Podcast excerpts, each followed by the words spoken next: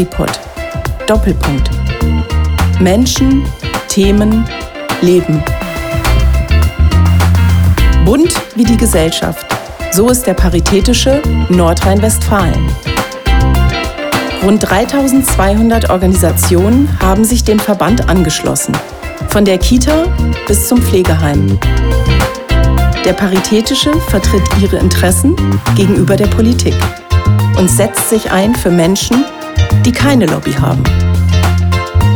Toleranz, Offenheit und Vielfalt. Das sind die Werte des paritätischen NRW. Schubladendenken oder rechtes Gedankengut haben dort keinen Platz.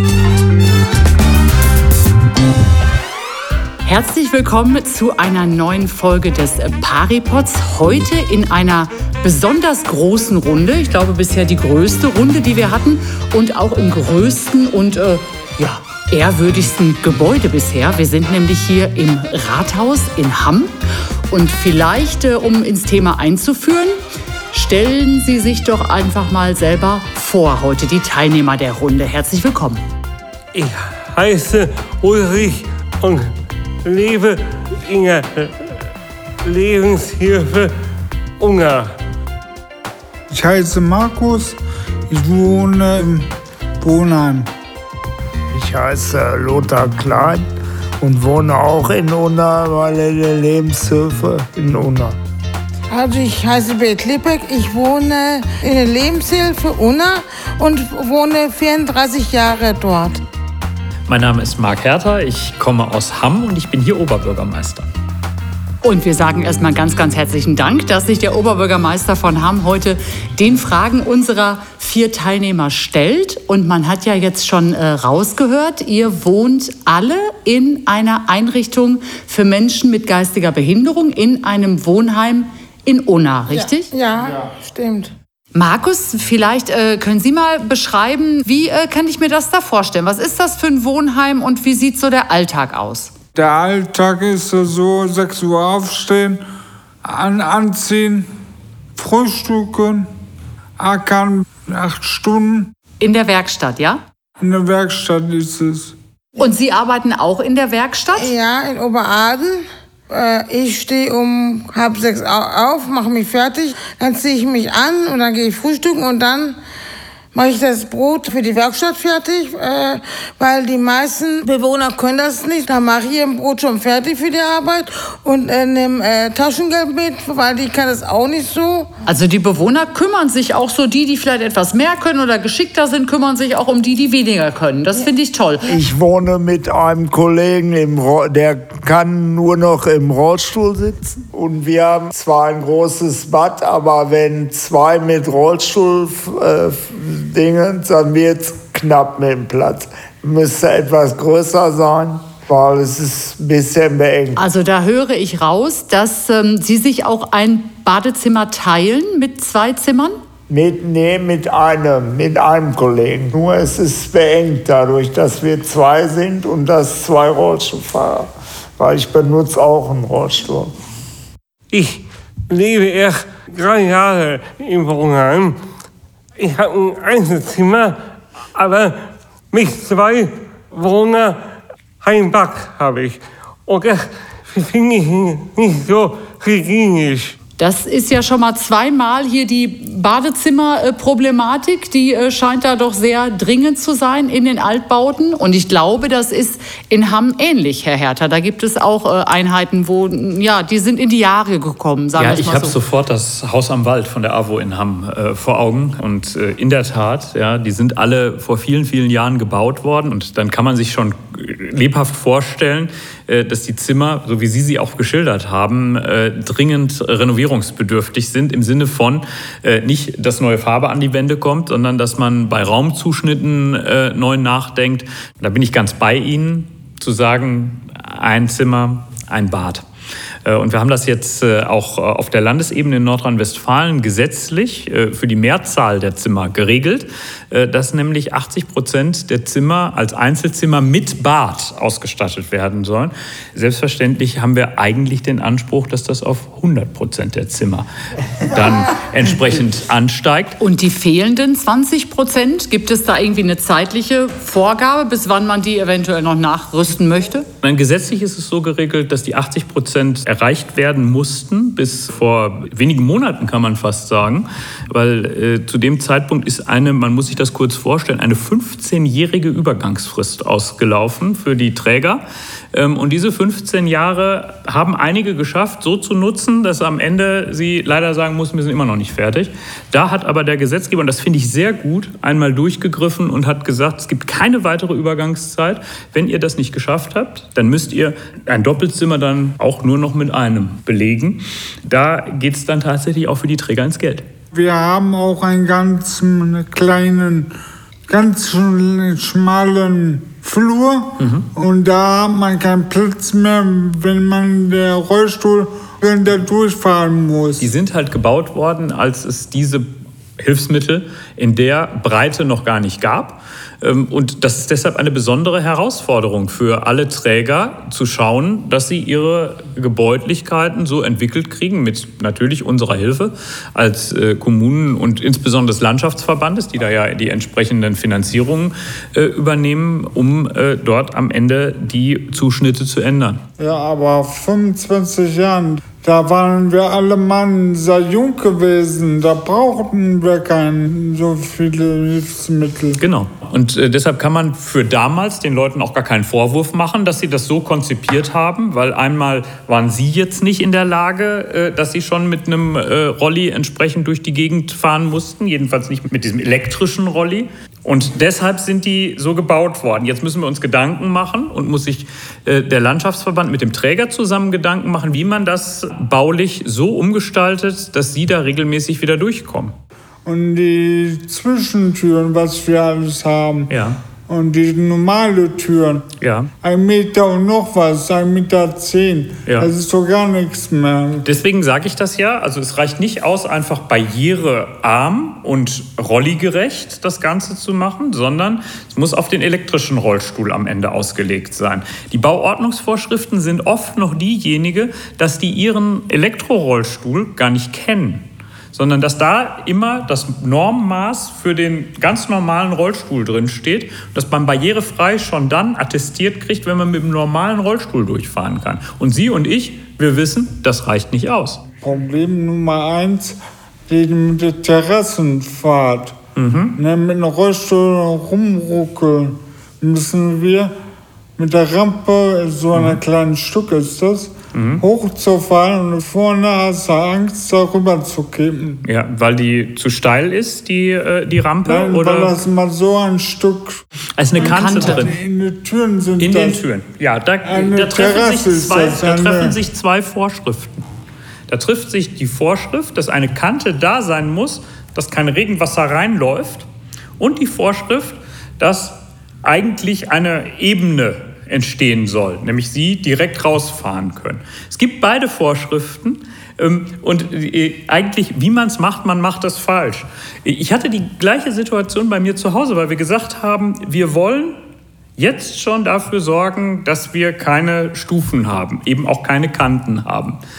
Da sagt einem aber dann hinterher der Versicherer, wenn du das machst und Wasserschaden hast, dann kannst du aber gleich mal aufschreiben, dass wir dafür nicht haften. Wir haben uns dann trotzdem dafür entschieden, dass wir gesagt haben, wir gehen ebenerdig rein, ebenerdig raus. Und äh, das ist aber der Grund dafür, warum dann hinterher so eine kleine Kante übrig bleiben darf, und Sie hängen hinterher mit Ihrem Rollstuhl da drauf. Und wer ist dann zuständig, äh, um das Ganze zu finanzieren und das Geld in die Hand zu nehmen? Beziehungsweise kann Politik eventuell mithelfen, Investoren zu finden, Grundstücke für Neubauten eventuell zu finden? Ja, das machen wir regelmäßig. Grundstücke für Neubauten zu finden. Die ähm, Investitionen selber sind äh, dann durch den Landschaftsverband freizuzeichnen. Und am Ende ist es eine Angelegenheit, wie die Träger mit den Pflegekassen ihre Sätze aushandeln, in welcher Größe Größenordnung Gebäudlichkeiten refinanziert werden.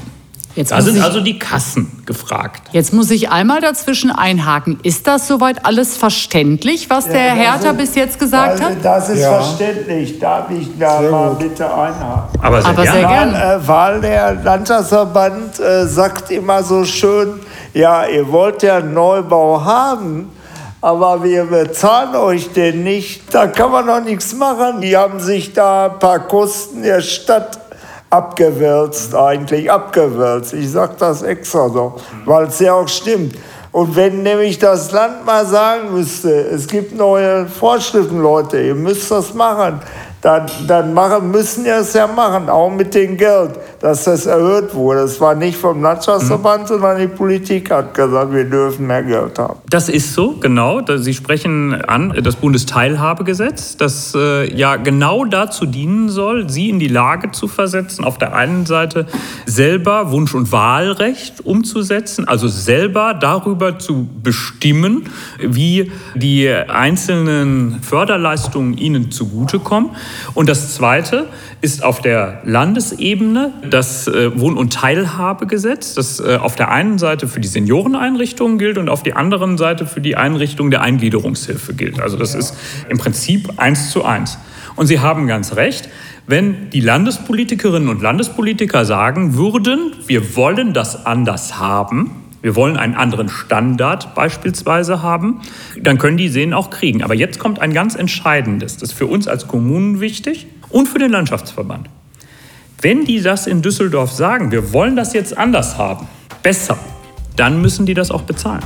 Und da achten wir als Kommunen sehr drauf, weil am Ende sind wir die, die keine Gelder mehr woanders herholen können. Also wir können niemandem mehr sagen, gib uns doch mal ein bisschen Geld und mach das mal für uns. Und deshalb müssen wir immer so ein bisschen darauf achten, dass wenn das Land Gutes, auch Gutes tun will, dass das Land dann auch Gutes bezahlt, mit gutem Geld.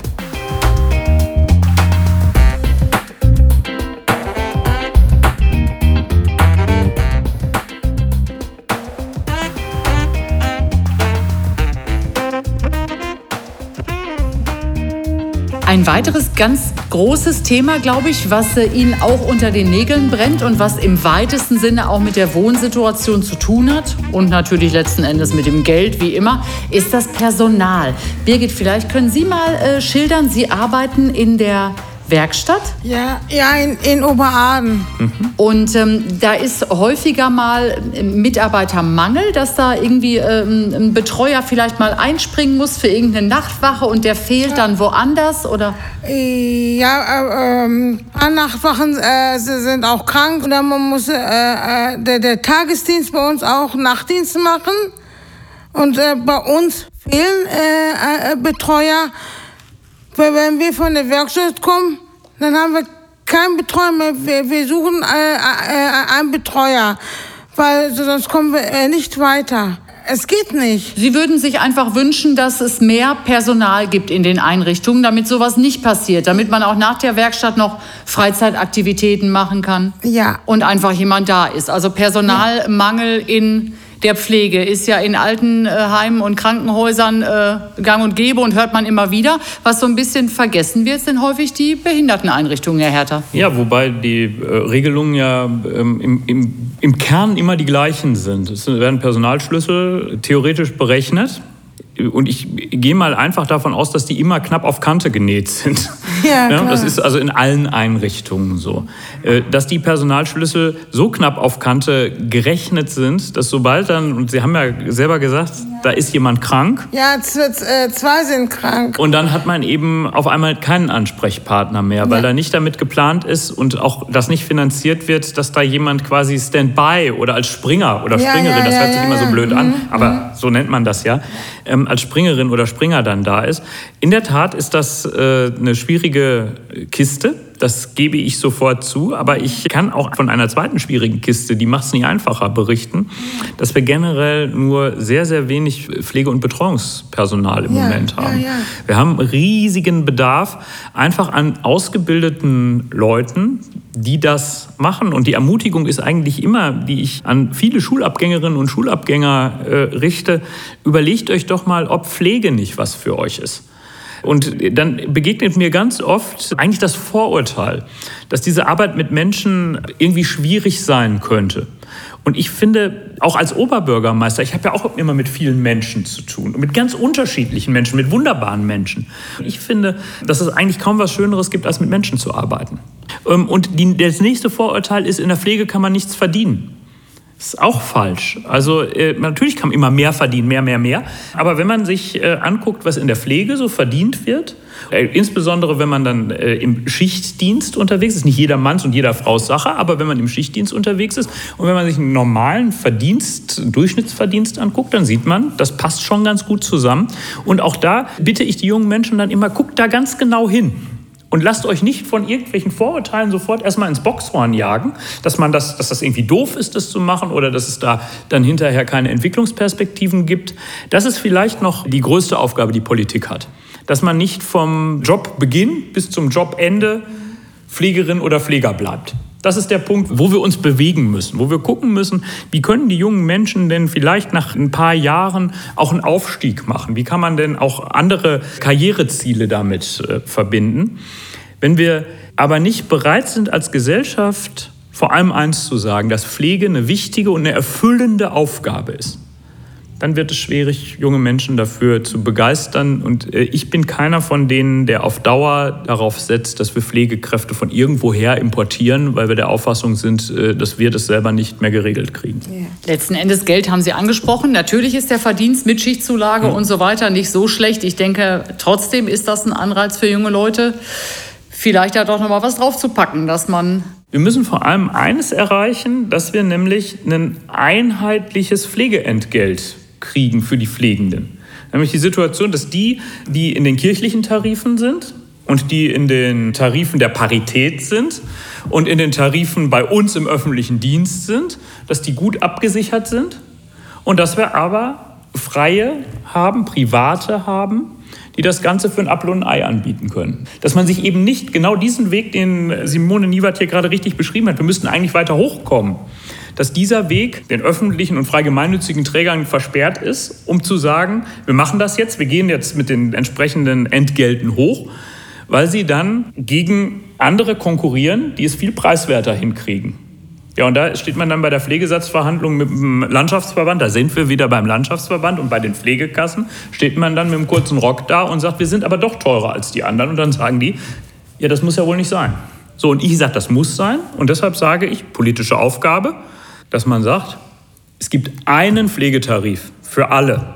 Alle müssen das gleiche Geld kriegen für die gleiche Tätigkeit, egal ob sie jetzt im öffentlichen Dienst tätig sind oder ob sie bei einem privaten tätig sind, dann könnte man das sehr schnell zusammenkriegen und man könnte sehr schnell was für die Menschen tun, die äh, sich tagtäglich mit ihnen dann auch beschäftigen und ja, die ja für ja, sie auch wertvolle Menschen sind. Ja, aber für alle, weil äh, es sind ja 30 äh, äh, Bewohner von uns. Genau. Die meisten können nichts, weißt du? Ja. Und die müssen ja auch betreut werden. Genau.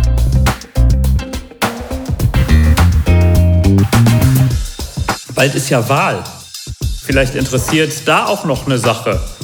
Und ich bin in Südhamen in der Werkstatt. Und Bei Pertes in der Werkstatt. Ja, und im Moment habe ich keine Arbeit. Mhm. Ich nehme mir immer ein Buch mit. Mhm. Ich, ich, kann nämlich äh, lesen. Mhm. Ich habe schon so viele Bücher gelesen. Oh, da gehen Ihnen langsam die Bücher aus. Jetzt ja. brauchen Sie mal wieder Arbeit. Ja, aber das wird noch für dieses Jahr noch, mhm. noch gar nicht sein. Genau, das ist nämlich im Moment sehr schwierig. Da haben Sie ganz recht. Angesichts der Konjunktur nach der Corona-Krise ähm, gibt es viele Bereiche. Ich weiß, dass hier bei der Lebenshilfe in Hamm werden ja unter anderem die Leuchtenindustrie im Sauerland wird zugeliefert. Aber wenn die im Moment nichts abverkaufen, dann wird es auch schwierig, da im Moment zuliefern zu können. Oder wenn die Einzelteile nicht bekommen, dann ist das schwierig, das zusammenzustellen. Also von daher, Sie haben ganz recht, das kann noch einen kleinen Augenblick dauern, aber danach ist die Arbeit in den Werkstätten für uns alle sehr, sehr wichtig, äh, weil sie uns auch helfen. Und da machen sie einen super Job. Wenn ich mir was wünschen darf, dann ist es das, dass wir stärker darüber nachdenken, dass das nicht in Werkstattform gemacht wird, sondern dass wir mehr und mehr Integrationsbetriebe daraus machen, wo sie eben auch ein entsprechendes Gehalt kriegen können. Also ich bin ein großer Fan davon, wenn man, dass man immer mehr Tätigkeiten, die eigentlich in Werkstätten gemacht werden, in Integrationsbetriebe kriegt, die dann auch einen mehr die Gewissheit geben, dass man da auch arbeitet.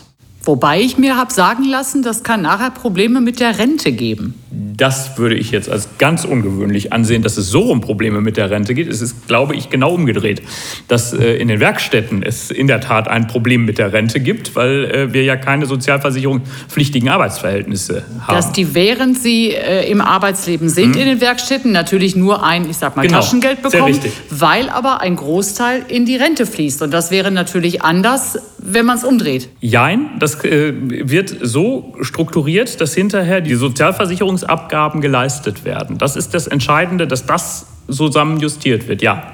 Äh, warum habe ich vorhin äh, die Wahl angesprochen?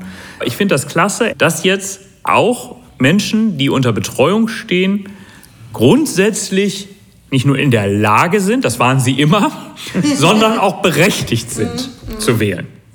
So, jetzt gibt es aber noch ein Problem, habe ich mir sagen lassen. Ja, und zwar, die versprechen alles. Die sagen, ich bezahle das und dann äh, sagen die aber nicht, wo das Geld herkommen soll. Äh, da darf man nicht so viele Dinge versprechen, die nachher nicht gehalten werden können, sondern sich auf das Machbare konzentrieren. Und das Wichtigste, was ist das Wichtigste? Mhm. Wir haben ja das mit den Badezimmern gesagt. Ja. Ja, und dass die Sachen äh, barrierefrei sind, dass man nicht stolpert und sowas. Mhm. Das wäre aus eurer Sicht das Wichtigste, ja. was euch am also meisten... Also kein, keine unnötigen Versprechen, die man nicht erhalten kann. Der Johannes Rau hat mal eine ganz einfache Regel aufgestellt. Sage vor der Wahl, was du nach der Wahl machen willst und mach doch einfach nach der Wahl das, was du vor der Wahl gesagt hast. Es kann nämlich so einfach sein, und das greift ja genau das auf, was Sie gesagt haben, den Mund manchmal nicht zu voll nehmen, nein, eigentlich fast immer nicht zu voll nehmen. Man muss schon auch die Überzeugung haben, das ist auch mein Anspruch als Politiker, dass man das in den nächsten vier oder fünf Jahren umsetzen kann. Das Schwierigste, glaube ich, das sind die Versprechen, die gemacht werden und hinterher das Einlösen.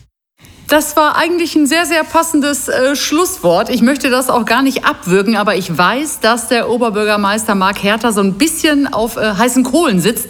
Der muss jetzt nämlich gleich noch ein Bundesverdienstkreuz verleihen und hat noch einen Anschlusstermin. Aber ähm, ich finde, er hat sich äh, viel Zeit genommen. Ich habe vor allen Dingen zu danken auch Birgit, Lothar, Markus und Ulrich, vielen, vielen Dank. Ich war das eine ganz, ganz tolle Runde und ich glaube, ihr habt alle zusammen dem Marc Herter und generell dem Politiker, muss man sagen, Marc hat ja jetzt hier nur Rede und Antwort gestanden, äh, ganz schön eingeheizt. Also keine das Versprechungen so. und also das war jetzt hier mal Tacheles geredet, würde ich sagen. So wie wir das in Westfalen gewohnt sind. Äh, wir äh, schonen uns nicht und reden klare Kante. Das ist doch schon mal ein erster Anfang auf dem Weg, keine zu großen Versprechungen zu machen.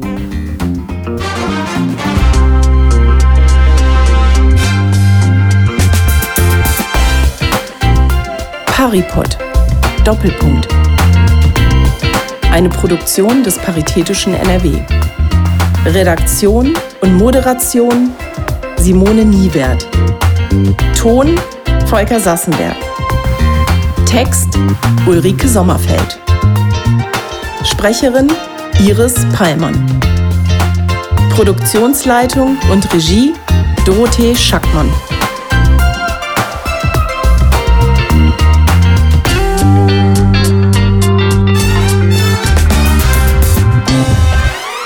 Gefördert durch die Glücksspirale.